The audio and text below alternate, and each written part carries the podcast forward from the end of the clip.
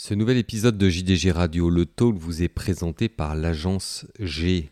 L'agence G, c'est l'agence de communication 100% course, spécialisée notamment dans la réalisation de sites internet. Alors si vous n'en avez pas encore ou si vous souhaitez rafraîchir le vôtre qui commence un peu à dater, l'agence G est là pour vous aider. Elle réalise pour vous des sites aussi simples qu'une page vitrine jusqu'au site multipage avec boutique en ligne. Pour en savoir plus, tapez sur internet agence-g.com.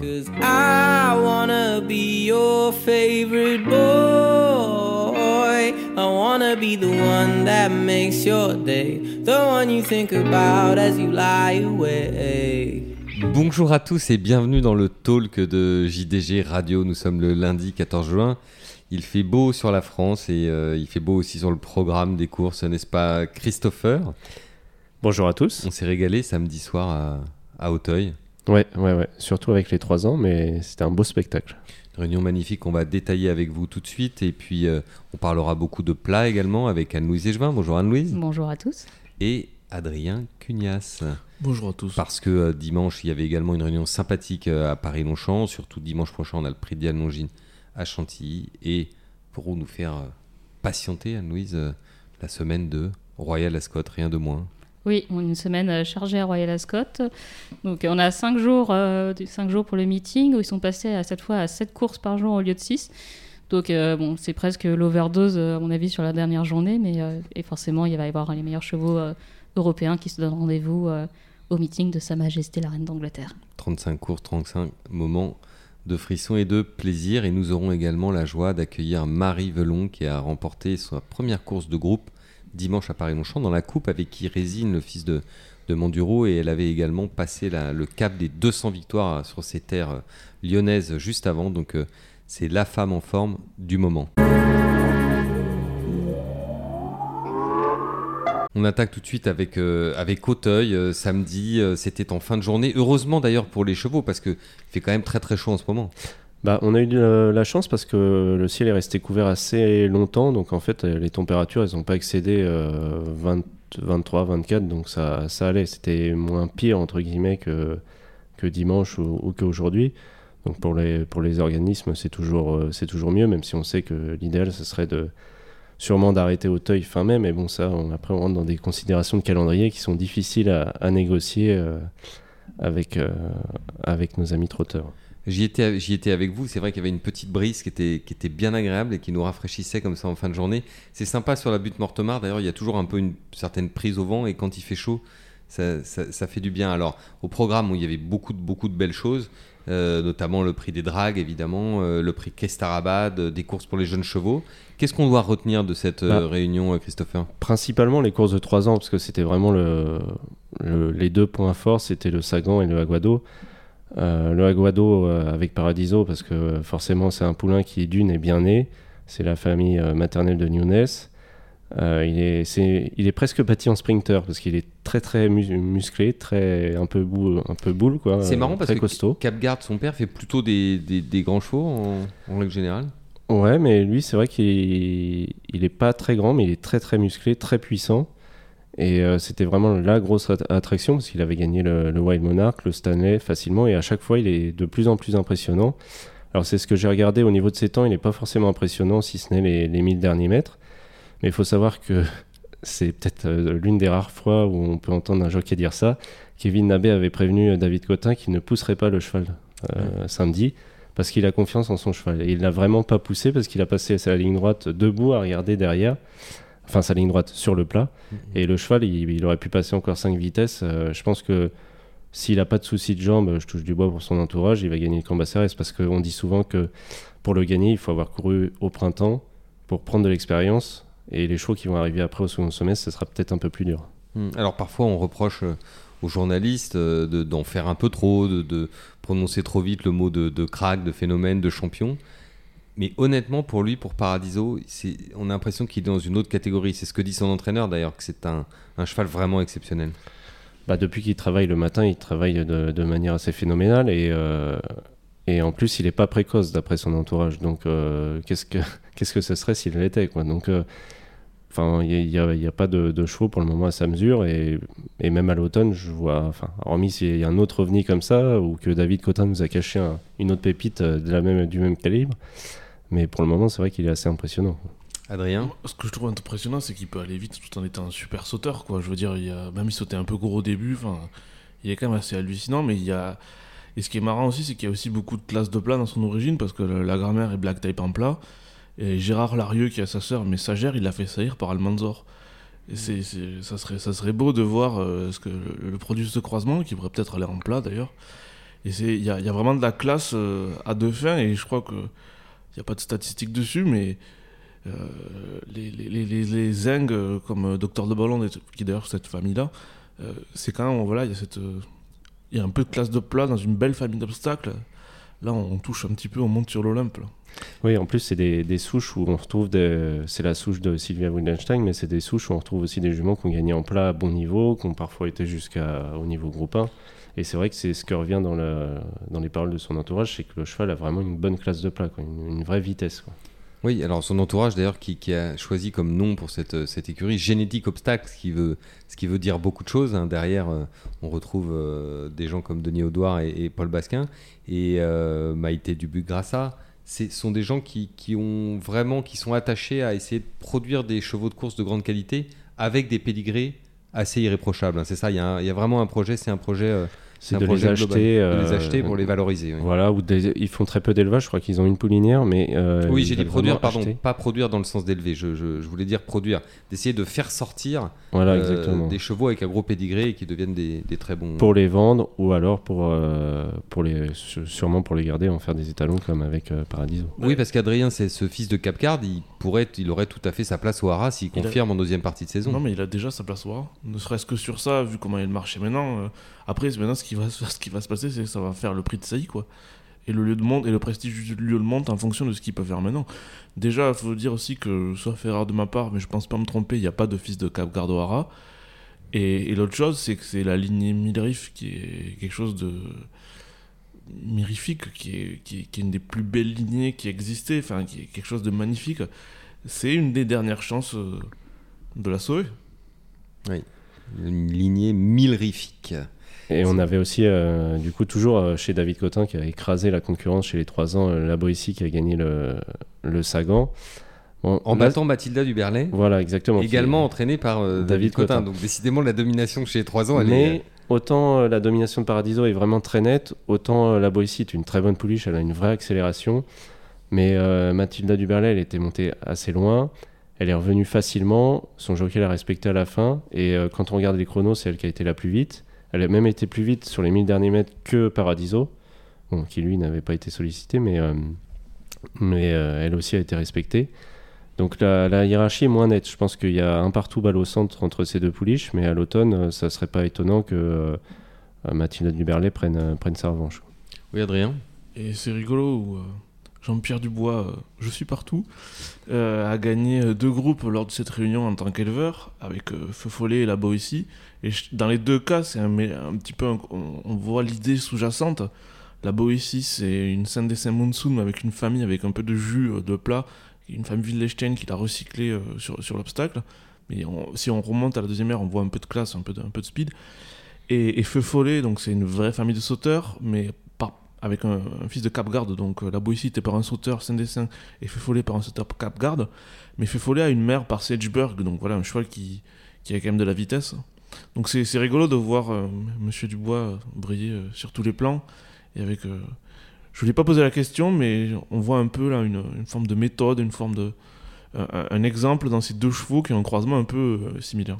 Mm. Et justement, Adrien parlait de Feu Follet, donc il a gagné le prix des dragues. Il a offert un premier groupe à, Baptiste Leclerc, issu des, courses de poney, et qui n'a pas eu la tâche facile parce qu'il devait avoir beaucoup de pression. C'était la course à pas perdre, vu le lot, la qualité du lot, la qualité du cheval sachant que le cheval est arrivé à 200% pour le grand steeple. On sait quand un, cheval arrive à, à 200% pour un objectif, ensuite c'est plus dur. on a plus de chances de se casser la figure qu'autre chose. Et en plus, il y avait peu de partants, il y a eu vite une chute, ils se sont retrouvés à, 4. Donc derrière, il a fallu gérer, euh, pianoter, c'était pas évident. Le cheval, si on regarde bien, euh, Ray Ditch, moyenne Open Ditch et euh, dernier œil de ligne d'en face, il fait des fautes euh, sur chaque obstacle où il penche à droite. Bon, malgré tout, il gagne parce que c'est le cheval de classe, mais c'était pas évident et on comprend qu'il est, est un peu euh, explosé après le passage du poteau parce qu'il devait y avoir quand même un gros soulagement de, gagner enfin un groupe, surtout qu'il avait été battu par le Berry dans un autre groupe avec ce cheval-là.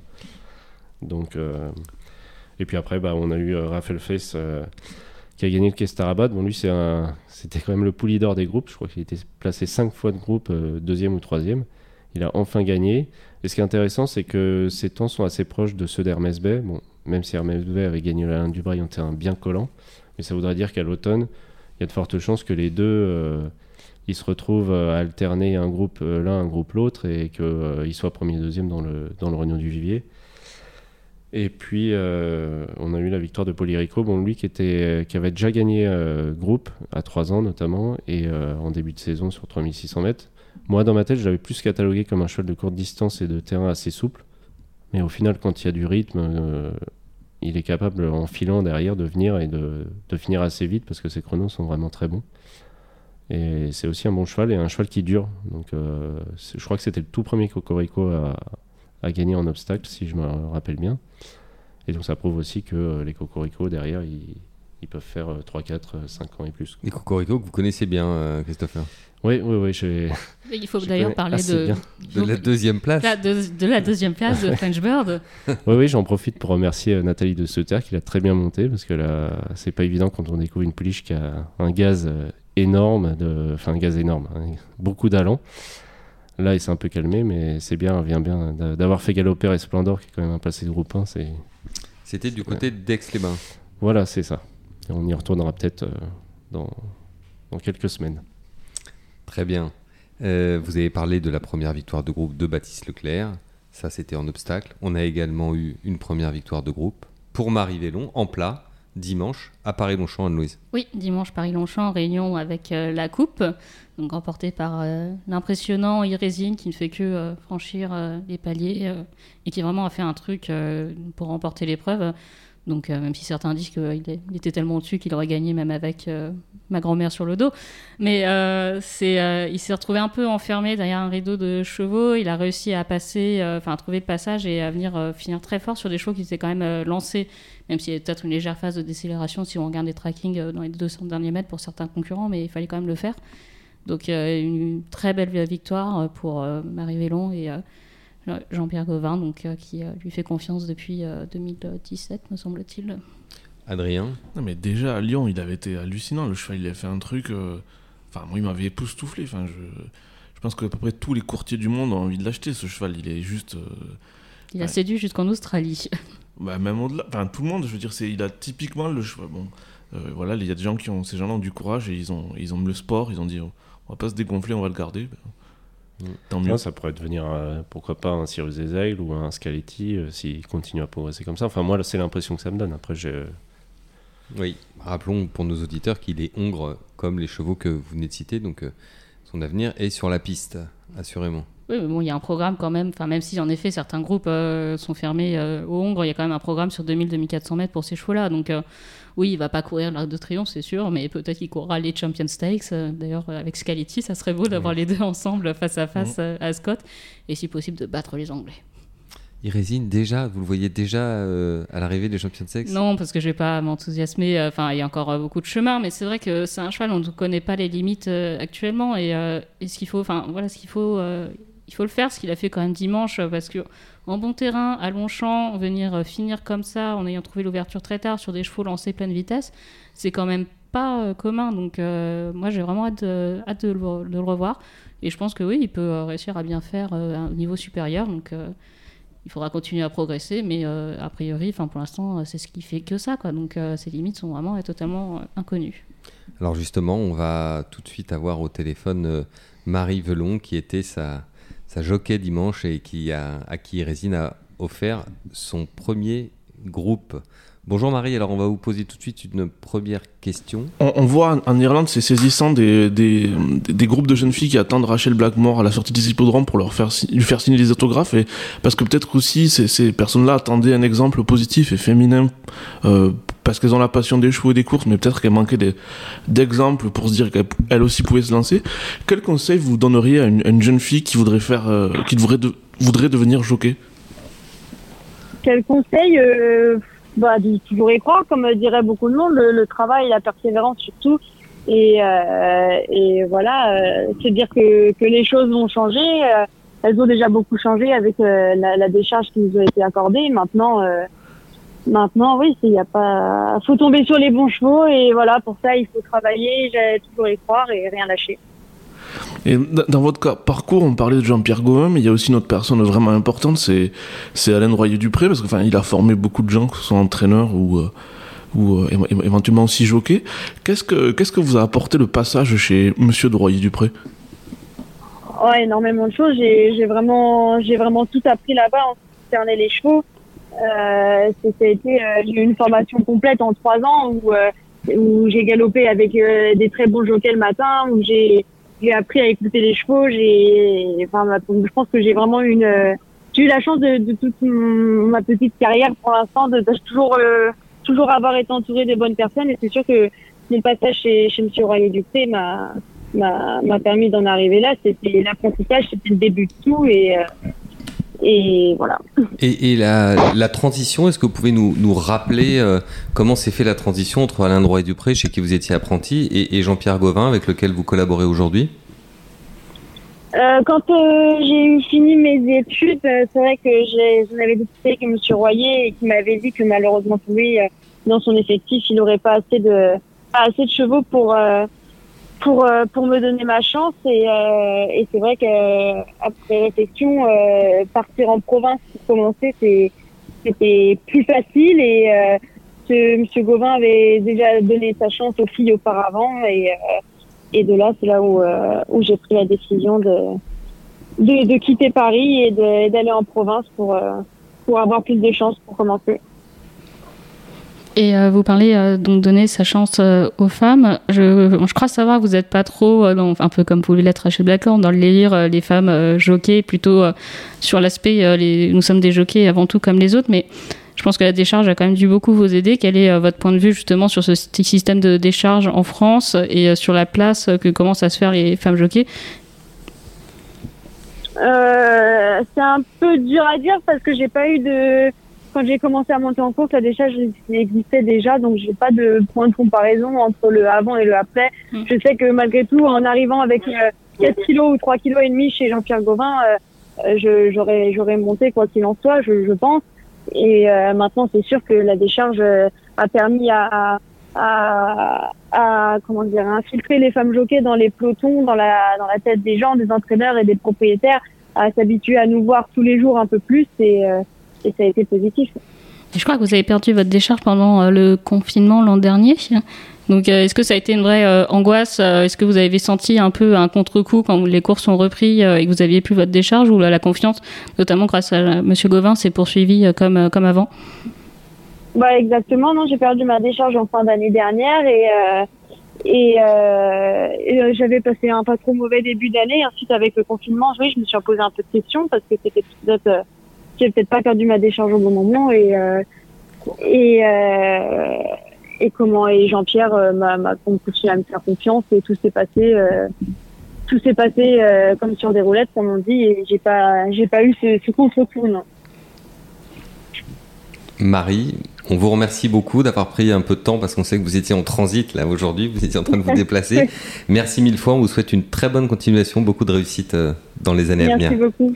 À Merci bientôt. à vous. Au revoir. Bonne journée, au revoir. Sympa cette Marie. Très sympa, intelligente, la tête sur les épaules. C'est une formidable ambassadrice, je trouve, pour les courses euh, hippiques. Ouais, moi, elle a un parcours qui me fait un peu penser à Antoine Hamelin, parce que si je me rappelle bien, il est passé par euh, Alain Droyer-Dupré. Bon, euh, Antoine, je crois pas que ce soit le cas, mais lui, il, est pas, il, a, il a aussi travaillé pour Alain Droyer-Dupré. Ensuite, il a connu une période faste pour Jean-Pierre Gauvin. Jean-Pierre Gauvin, oui. Donc c'est vrai qu'elle a un parcours un peu similaire et dans sa manière de, monter, je trouve qu'elle est aussi, euh, elle a aussi des, côtés, euh, des côtés qui se ressemblent avec euh, avec Antoine parce qu'elle est, patiente et elle vient finir. À la, enfin là, on l'a vu avec Irisine par la force des choses, mais je trouve qu'elle a aussi cette, finesse de monte là et de patienter de venir finir un peu comme le faisait toute proportion gardée parce que maintenant il a pris des il a pris du galon du côté du Japon, mais un peu comme Christophe Lemaire, on surnommait l'ajusteur. C'est un peu. Donc on avait l'ajusteur, maintenant on a l'ajusteuse. je ne si sais pas si le mot existe. Euh, quoi d'autre à retenir de cette réunion de, dimanche à Paris-Longchamp, euh, Anne-Louise? Euh, Quelques euh, donc la victoire de Valoria dans le prix Volterra, donc c'était sa deuxième course de l'année. Elle, elle devance Dolia qui, elle, courait la deuxième course de sa carrière après des débuts prometteurs, très, enfin, très bon début à Longchamp, elle avait gagné son Méden. Donc Valoria, une bonne pouliche qui avait fait un truc quand même à Deauville l'an dernier quand elle avait débuté. Ensuite, il y a peut-être eu un petit contretemps, je sais pas. Mais euh, une pouliche qui a une très belle, euh, très belle pointe de vitesse, probablement euh, totalement dépendante du terrain aussi. Je pense qu'en terrain souple, ça ne doit vraiment pas être pour elle.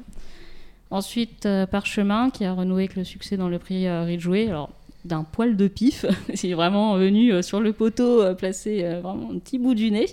Donc, une victoire quand même plutôt bonne dans le sens où il a dû revenir de l'arrière-garde. Donc, on revient toujours même à ce sujet. Bon terrain, long champ, pas forcément facile. Donc, probablement un poulain qui euh, rassure euh, son entourage après euh, des sorties. On, attendait un petit peu mieux de lui au niveau classique notamment, où il avait un peu supplé un cheval comme, un poulain comme Minton qui était parti du côté se prendre des, repos en Angleterre alors que c'est lui qui devait viser les classiques français. Donc à voir pour la suite, il faudra confirmer. Et Jana Flower dans le Prix Mélisande, donc en bonne pouliche, et elle venait d'être battue par Calidia, qui sera dimanche au départ du prix de Diane Langine. Mais c'est formidable, vous m'offrez une transition toute trouvée. Après ce, dimanche dont nous venons de parler, le dimanche 13 juin, parlons du dimanche 20 juin, car ça va être un des sommets évidemment de la saison française en plat.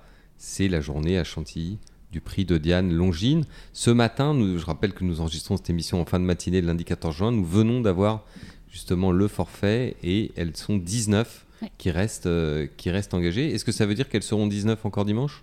Euh, probablement pas, enfin à voir peut-être, selon les jeux des forfaits ou pas. 19. Euh, il y a de bonnes chances que l'eau soit assez fourni quand même. L'eau sera hein. fourni. Après, c'est vrai qu'il y a quand même, quand on regarde la liste, quelques incertitudes. Je vois que. on sait que Philippe de Couz a laissé Natsukashi, mais qui a la possibilité d'aller plutôt sur le prix de Tiberville, où ça sera peut-être plus facile pour elle, d'autant plus que 2100 mètres dans un tel lot, ça sera peut-être pas son sport.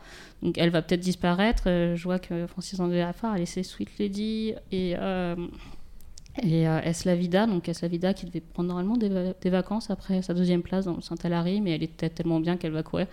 Donc nous appellerons euh, Francis Henri Graffard, j'espère qu'il nous écoute et qu'il a son téléphone à côté de lui pour savoir ce qu'il en est. Et on attend bien entendu euh, la supplémentation mercredi euh, de Sibylla Spain. Donc ça va un peu bouger, mais le lot sera fourni. Quand même un truc qui est marquant, c'est qu'il y a zéro prétendante anglaise cette année. Oui, alors là c'est drôle parce qu'on avait disserté sur le fait que le Jockey Club, au contraire, avait attiré à la fois euh, John Gosden, Roger Varian, euh, sans parler euh, d'Eden O'Brien évidemment, qui a remporté l'épreuve. Là, chez les femelles, c'est différent. Pourquoi, pourquoi tant d'attractivité chez les mâles et si peu chez les femelles? Ah bah, Je sais pas trop. Après, notre ami Aiden O'Brien va quand même venir normalement avec Joan of Arc, hein, donc qui aura une chance. Donc on aura. Aiden fera le déplacement, mais c'est vrai que.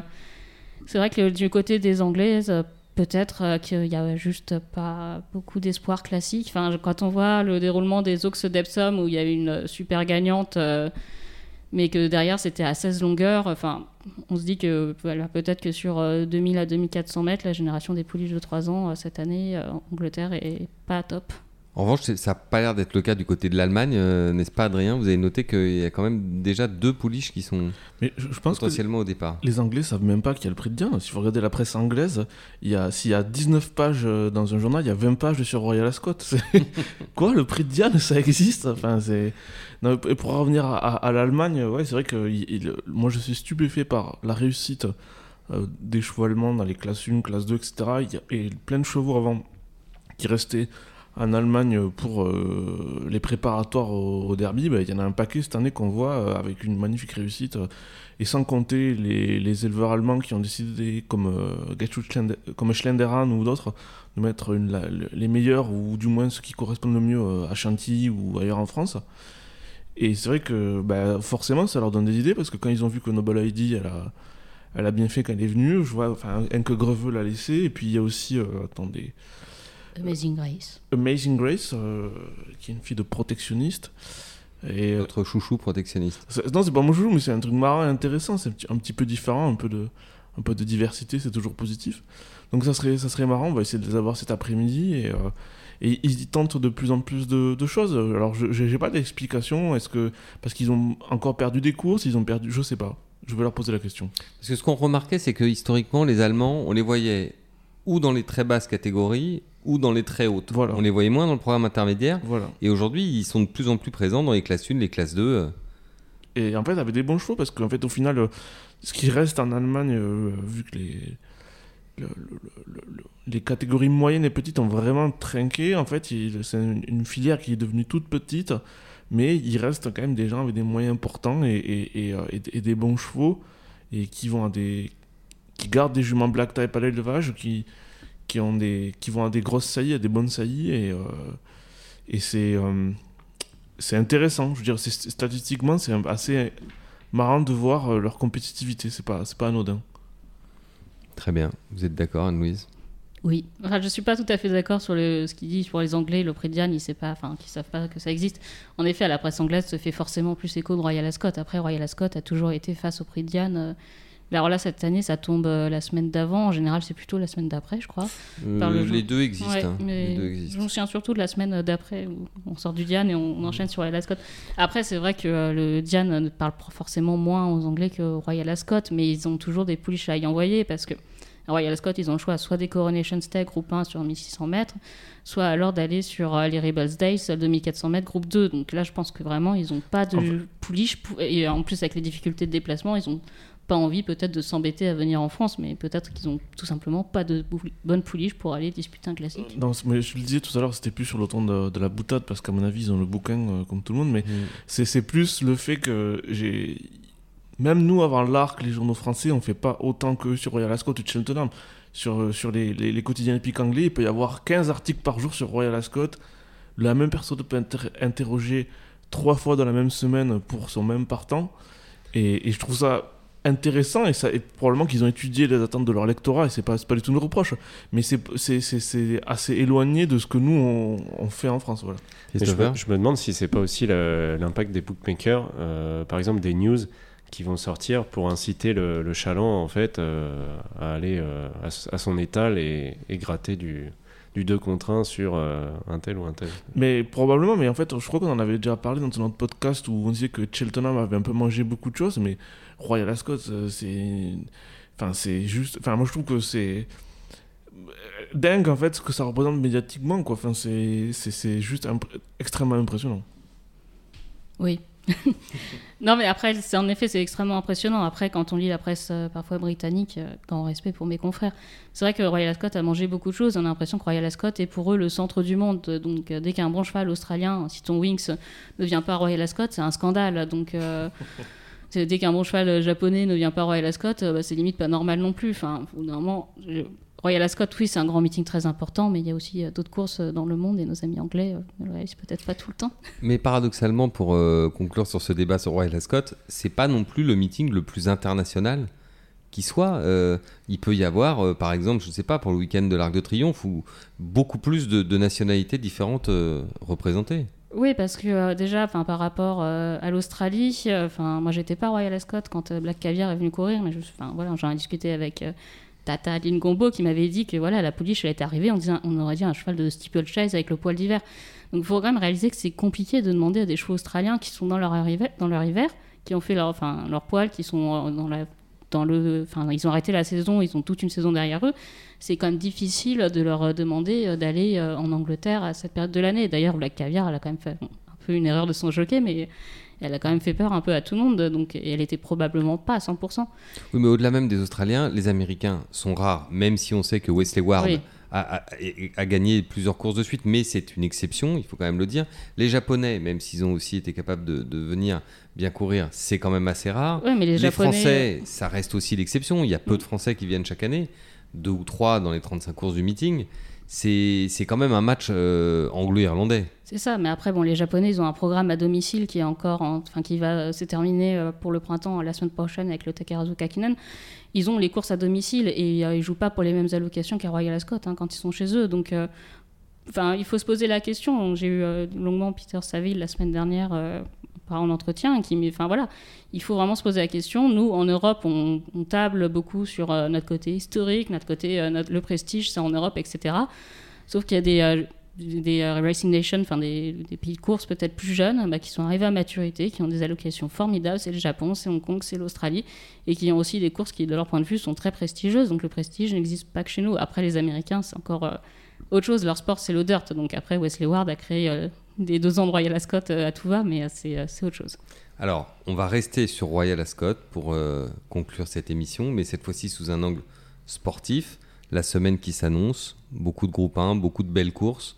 Est-ce que vous pouvez nous donner, Anne-Louise, s'il vous plaît, jour par jour, quelques points de repère? Allons-y. Euh, on commence demain à mardi, on ouvre euh, sur, avec les milers, euh, comme toujours, dans les Queen Anne Stakes, malheur d'âge en ligne droite. Donc là, il y a a priori un des bankers of the week, comme disait Bookmaker, c'est pas l'Aspire, donc qui va être le cheval à, à, battre, qui vient de survoler les Locking Stakes.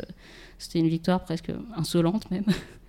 Euh, même jour, euh, Kingston Stakes, l'occasion. le sprint. Le sprint. Là, c'est l'occasion de retrouver euh, Batache, qui n'a pas couru depuis l'an dernier. Donc, pour un bout de temps, il me semblait que son entourage avait dit qu'il serait trop juste pour Ascot après un petit contretemps, mais finalement, ils ont réussi à le revoir. Donc après, c'est une rentrée, c'est une rentrée dans un groupe 1 sur le sprint qui est quand même toujours relevé. Et on a aussi les Saint James, donc 3 ans, 1600 mètres, la revanche des classiques. Assez ouvert parce que j'ai l'impression qu'on n'a pas eu de stars euh, chez les, euh, chez les milers. Donc euh, il y a notamment Poetic Flair, le, le poulain de Jim Bolger qui va courir son, qui va courir je crois son troisième groupe 1 en 46 jours on n'y fait pas le tour mercredi c'est la journée des Prince of Wales. L'attraction ça sera la rentrée de Love. Donc pas revu depuis les Yorkshire Hawks l'an dernier si je me trompe pas. Très grande entrée, Pouliche est dépendante du terrain, donc euh, forcément le temps exécrable qu'on a eu n'avait vraiment pas joué en sa faveur.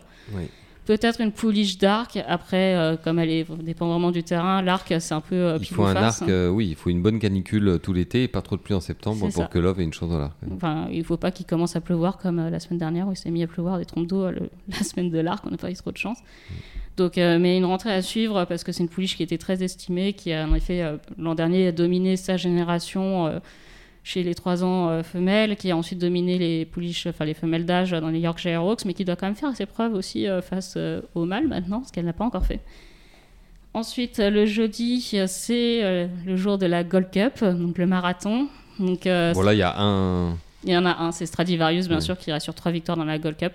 S'il en gagne une quatrième, il est Galiette. Donc il faudra trouver une nouvelle place dans la représentation de, Royal Ascot pour, pour, une statue de Stradivarius à côté de Ensuite, euh, vendredi, on a deux groupes 1, la Commonwealth Cup avec les, deux ans, les trois ans de, vitesse. Deuxième épisode de sprint, oui, Deuxième après épisode, C'est ça. Là, on est sur les trois ans, 1200 euh, mètres, avec euh, Sueza, notamment la flèche française qui va faire le Allez, déplacement. Sueza. Allez, Sueza. Et on a aussi les Coronation Stakes, donc pareil, très assez, assez ouvert. Donc c'est une course un peu difficile, euh, difficile à analyser. Il y a Mother Earth, la gagnante euh, des Guinées, qui fait le déplacement. Et puis, peut-être l'occasion de revoir pour, euh, du côté un peu français, Pretty Gorgeous. Donc, L'élève de Pierre Talvar aura du cadran. On le salue, Pierre, et on croise les doigts pour lui. Et samedi, la dernière réunion, donc en général, si vous êtes à Wild Ascot, le samedi, vous commencez un peu à tirer la langue. et on finit avec un groupe 1, c'est les Diamond Jubilee, donc les sprinters sur 1200 mètres pas trop mon sport. mais bon. Et on a aussi les Jersey euh, Stakes, euh, groupe 3, 1400 mètres, euh, dans lequel on aura face rage pour la France. encore un petit français. Adrien, merci beaucoup d'avoir participé à ce talk. Ça fut un plaisir. Anne-Louise également. Christopher, Christopher l'obstacle va, va, bientôt laisser la, la, place en région parisienne. En revanche, cette semaine commencent les concours d'élevage, concours de, euh, d'allure et modèle, euh, présentation des falls. Ça, c'est très intéressant et très important hein, pour, la, pour la discipline. On a les oui, 48 heures de, des AQPS, euh, mais il y aura aussi des pur qui seront présentés. Il y a des, des nouveaux étalons, enfin la production, les premières productions. Il y a les chez les Falls, donc ça c'est toujours intéressant. Et puis c'est l'occasion de discuter, de, de, se revoir pour beaucoup d'éleveurs après une période un peu. Euh, oui, surtout vu la période qu'on vient de vivre, ça va être très agréable de se retrouver. Et puis euh, bah, après derrière, on, va enchaîner sur, euh, pour l'obstacle sur Clairefontaine, où il faut pas oublier qu'il y a des chevaux comme Galéo Conti et, et Feu Follet qui ont débuté à Clairefontaine, donc c'est loin d'être une, une, mauvaise piste pour les, les, jeunes sauteurs. Et puis Dieppe aussi, qui est une, une bonne piste. Donc il y a toujours des révélations possibles durant l'été ou des, des rentrants de qualité avant l'automne. Parfait. Merci beaucoup Christopher. Merci à tous de nous avoir euh, suivis. Ça nous fait très plaisir et on vous dit à très bientôt. D'ici là, faites attention à vous et portez-vous bien. Ce nouvel épisode de JDG Radio Loto vous a été présenté par l'agence G. L'agence G, c'est l'agence de communication 100% course. Vous voulez décoller sur les réseaux sociaux, mais vous manquez de temps et vous ne savez pas comment procéder? L'agence G est là pour vous aider. Pour vous, nous gérons tout de A à Z, création de vos comptes, création de contenu autour de vos actus, de la vie quotidienne de votre écurie ou encore post ponctuel. L'agence G vous aide à construire et à engager la communauté qui vous correspond le mieux. Pour en savoir plus, agence-g.com. I wanna be your favorite boy. I wanna be the one that makes your day. The one you think about as you lie away.